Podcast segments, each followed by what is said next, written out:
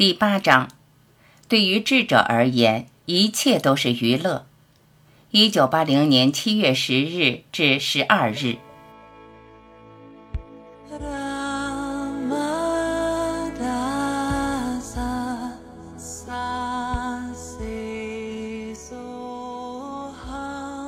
马哈拉吉最亲近的一名信徒，同时也是他的一个亲戚，一个月前去世了，所以他举了下面的例子：那个 H 先生已经不在了，我知道他不在了。同样的，你必须坚信我不是一具身体，你必须深信不疑，我不是身体、心智，我只是我在的真知。如果你悟到这一点，你就悟到了全部。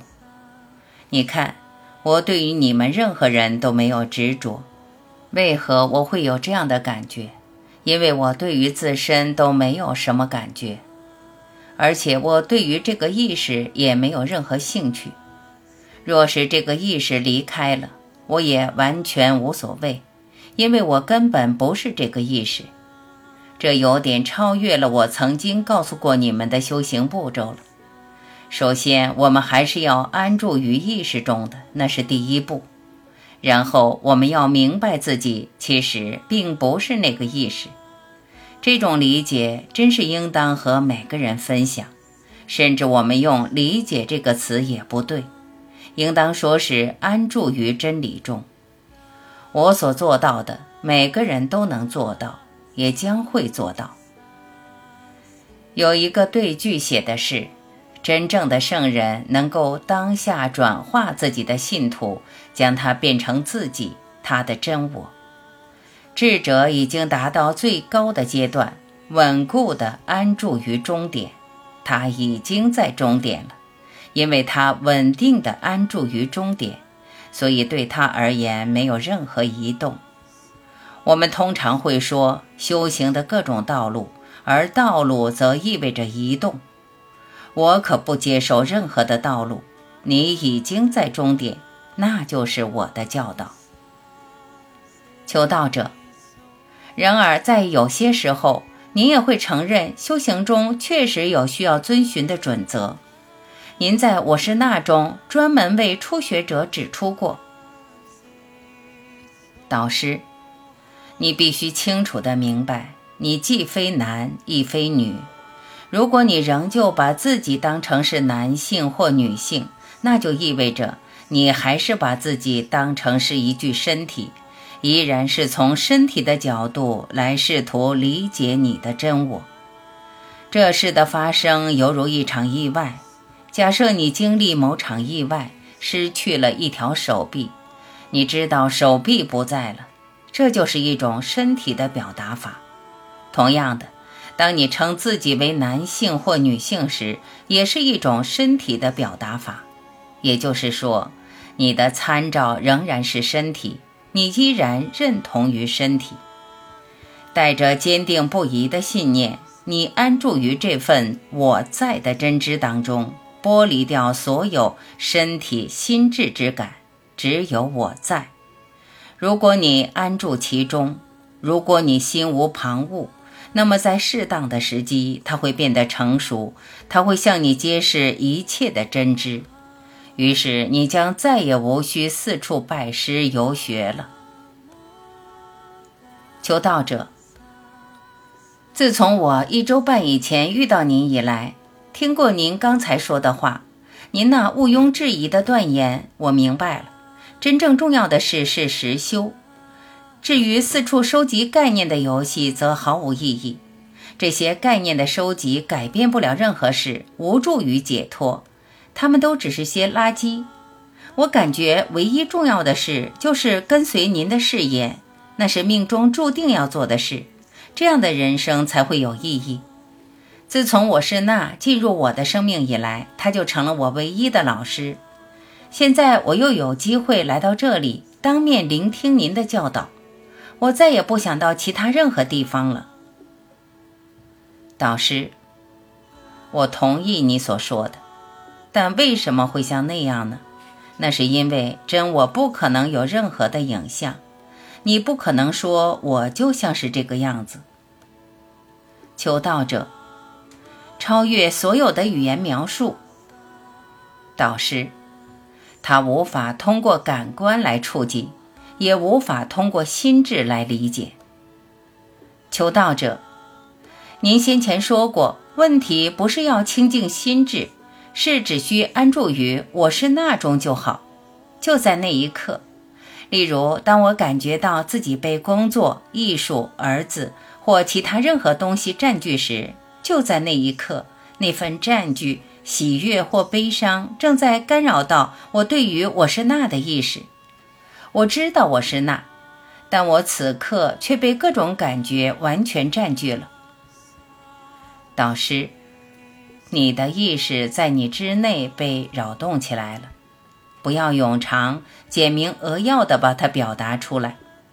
但你作为意识是不会受到任何搅扰的，因为它不可能被任何外界的结论所触及，因为那个结论并非意识。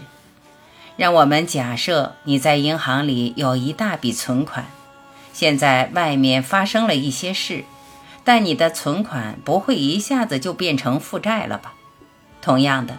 你的意识其实也不可能受到任何事情的搅扰。求道者，那就意味着我并不拥有这个意识。我以为自己拥有意识，但其实我没有。导师，那个我本身就是意识。问题不是说我是那个意识，而是说我本身就是意识。只是你不要说我这个词。毋庸置疑的，你在那个你在本身就是意识。求道者，我有一个意识，但我必须成为意识，是这样吗？导师，这一点很微妙。早上你从床上醒来，你知道自己醒来了，你现在知道了清醒的状态。那个知道清醒状态的你，应当存在于清醒状态之前吧？求道者，是的。导师，从你醒来的那一刻开始，或从你观察到清醒状态的那一刻开始，你就紧抓着世界不放了，而且对我是一具身体深信不疑。你必须理解这整件微妙的事。那个区分出或认出清醒状态的法则，就是神的状态。我们知道我醒了，便开始抓住身体不放，那就是身体的状态，或个体的状态，那就相当于是从神的状态中跌落，坠入一个相对粗重的状态中。因为在清醒状态中，抓住身体、心智当成是自己，这个个体的自我。比大我可要粗重的多了。对于新学员，我不想再继续一遍又一遍地重复初阶的课程了。你必须带着警觉，专心聆听我的讲解，然后照着练习。为我自己，也就是说，在马哈拉吉的层级，绝对的层级，我几乎无需动到心智。我不会为了自己的事情劳心费神、冥思苦想。那么，为了大众的福祉，我又何必耗费心力去一遍遍地重复阐释呢？一旦你真的理解我说的话，一切都会变得不同。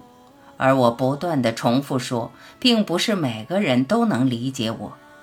如果你真的理解，一旦你真的理解，你就会与我如此之近，就会明白。原来所有这些全都是幻象，无论它是什么，你都清楚的知道它本身就是幻象。然后你就会高举双手，放弃所有，因为你已彻底明白，原来它们全都不是真实的。现在正在发生的是，无论人们看到什么，都会把所见之物当真。以为他们是实存之物，在此基础上，他还想令其增长。无论他继承了什么，他都会把它看作可靠的存在，认为它值得拥有。无论他拥有什么，都渴望拥有更多。然而真理是，他自己本身只是一个客体，而且无论他想什么或做什么，全都是幻象。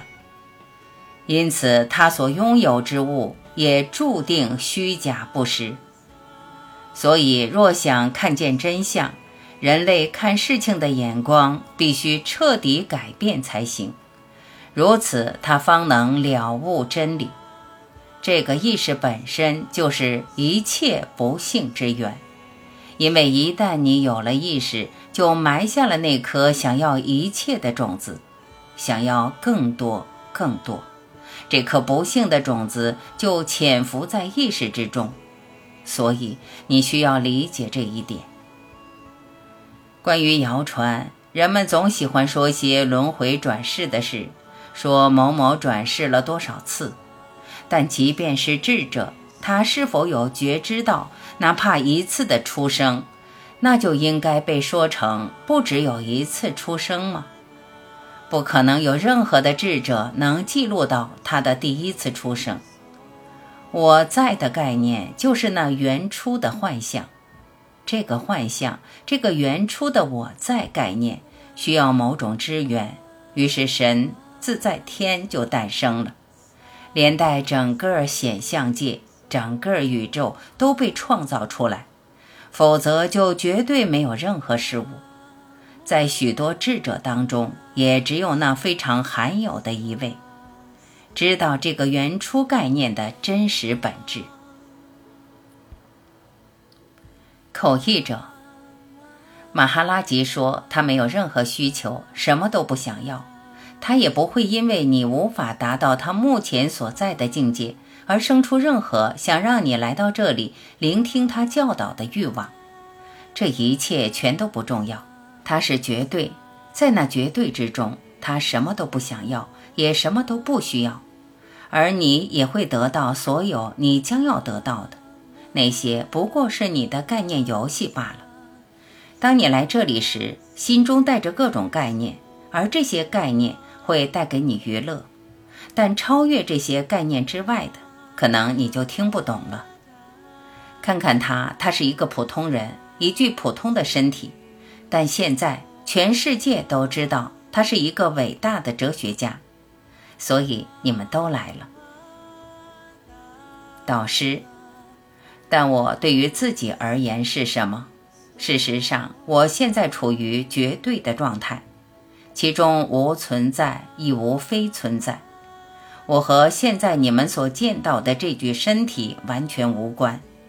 至于这具身体能带给你们一些什么，我完全不感兴趣。就我自己而言，在我现在所处的状态中，存在和非存在都不重要。你觉得，如果我做这个，我就会得到那个？但当你了悟真理之后，你就会明白，其实什么都没有，不论哪个都不存在，你也不存在。因此，无论你得到什么，又有何意义呢？有人说我病得很重，但你们的理解和你们之所见根本毫无意义，所以我对这个疾病无需做任何事。我已经告诉你这个真理，却无人能懂。无人能明了。求道者，今天您非常强调非存在，甚至提到连您自己都不存在。所以我想问：既然我在之感或存在本身就是受制于时间之物，是某种幻象之果，那么在此我在之感升起之前，是否存在着某种更为真实且长存之物呢？导师。无论那是什么，我在之感都已经幻灭，而幻灭之后剩下的那个坚实之物，我们称之为超范，超越一切幻象的实存。一旦这个意识开始运转，各式各样的需求和欲望就启动了。然而，在那之前是什么模样呢？在这个意识进来之前，我既无需求，也无欲望，我是完整的。无所欲求，需求和欲望都是意识来到我身上之后产生的。一旦我了知真我的真意，我就证悟到，原来根本就没有我这一回事，我并非真实存在之物，所以究竟是谁在想要任何东西？只有当我还把自己当成是某种实体时，那么因着这种意识，我才会想要某物，于是我所有的需求就都来了。因此，这个含义有两方面：一方面是想要某物，随后的另一面则是什么都不想要。因为那个想要任何东西的主体根本就不存在。口译者马哈拉吉告诉我们的所有东西都来自于他自己的直觉体验，所以他说的才是真理。但同时，他还告诉我们，他能做到的事，我们每个人都能做到。适用于他的法则，同样也适用于每个人。所以，如果他说，他确实经常这样说：“某事发生在我身上，或说对我而言，我根本就不在意时。”他一方面是将我们排除在外，但同时也是在说，无论他的直觉体验的是什么，那都有可能成为我们每个人的直觉体验，具有可能成为的潜力。求道者。所以我们才会来到这里，而不是跟其他的哲学家混在一起。导师谈到哲学家，所有的哲学家都在做什么？他们只是在表演哲学。所有那些对你而言最为亲切的概念，全都是你对真我所保持的形象。你的自我形象就是那些对你而言最为亲近的概念。对着其中一位访客说：“现在他穿着佛弟子的僧袍，但这无外乎是个概念罢了。当你去画廊、电影院或剧院时，你正在看的是什么？你是否有看见那原初的真我？你所见无外乎是些表演，表演再表演罢了，而且这些表演将无休止地进行下去。”所有人都在扮演他们的角色。有时我是这个样子，换个时空，我又是那个样子。这当中有任何真实的东西吗？没有。这个不知何故就显现出来的东西，把无数的角色加于己身，充塞于世，就如饭或自在天。但请记住，这个我在的真知并不会永存。我总是不断的让你们练习冥想，为何？因为那份作为意识的真知将会向我们揭示出婴儿状态的上主克里希那之奥秘。那份奥秘是什么？就是婴儿状态的上主克里希那正将自己显化在无数的形象之中，而作为其内的意识。我们将会明白，或者说这份真知会向我们揭示。那个将世间万象如同衣服般穿戴于身的那位，其本身无形亦无相，也无有任何的时空属性。正是凭着那个意识，才可能穿戴出各式形象，而那本身却超越时空、身份，无有限制，亘古如初。让我们再说两句关于这婴儿状态的上主克里希那的事儿。他会告诉你为何会出现这个婴儿的身体，以及如何出现。他会告诉你意识是如何出现的，向你揭示意识与身体的如幻本质。他会告诉你原初状态超越时空，无有形象，而时空中的一切显象皆为幻境。一旦你意识到这个真理，意识是突然发生于你身上的，你就会从一切欲望中解脱，你就再也一无所需了。回到你的婴儿状态，你才会明白，那个穿戴出世间万象之物本身无形无相。任何人若听闻此道，衷心赞叹，信受奉行。将达至一切奥秘之根底。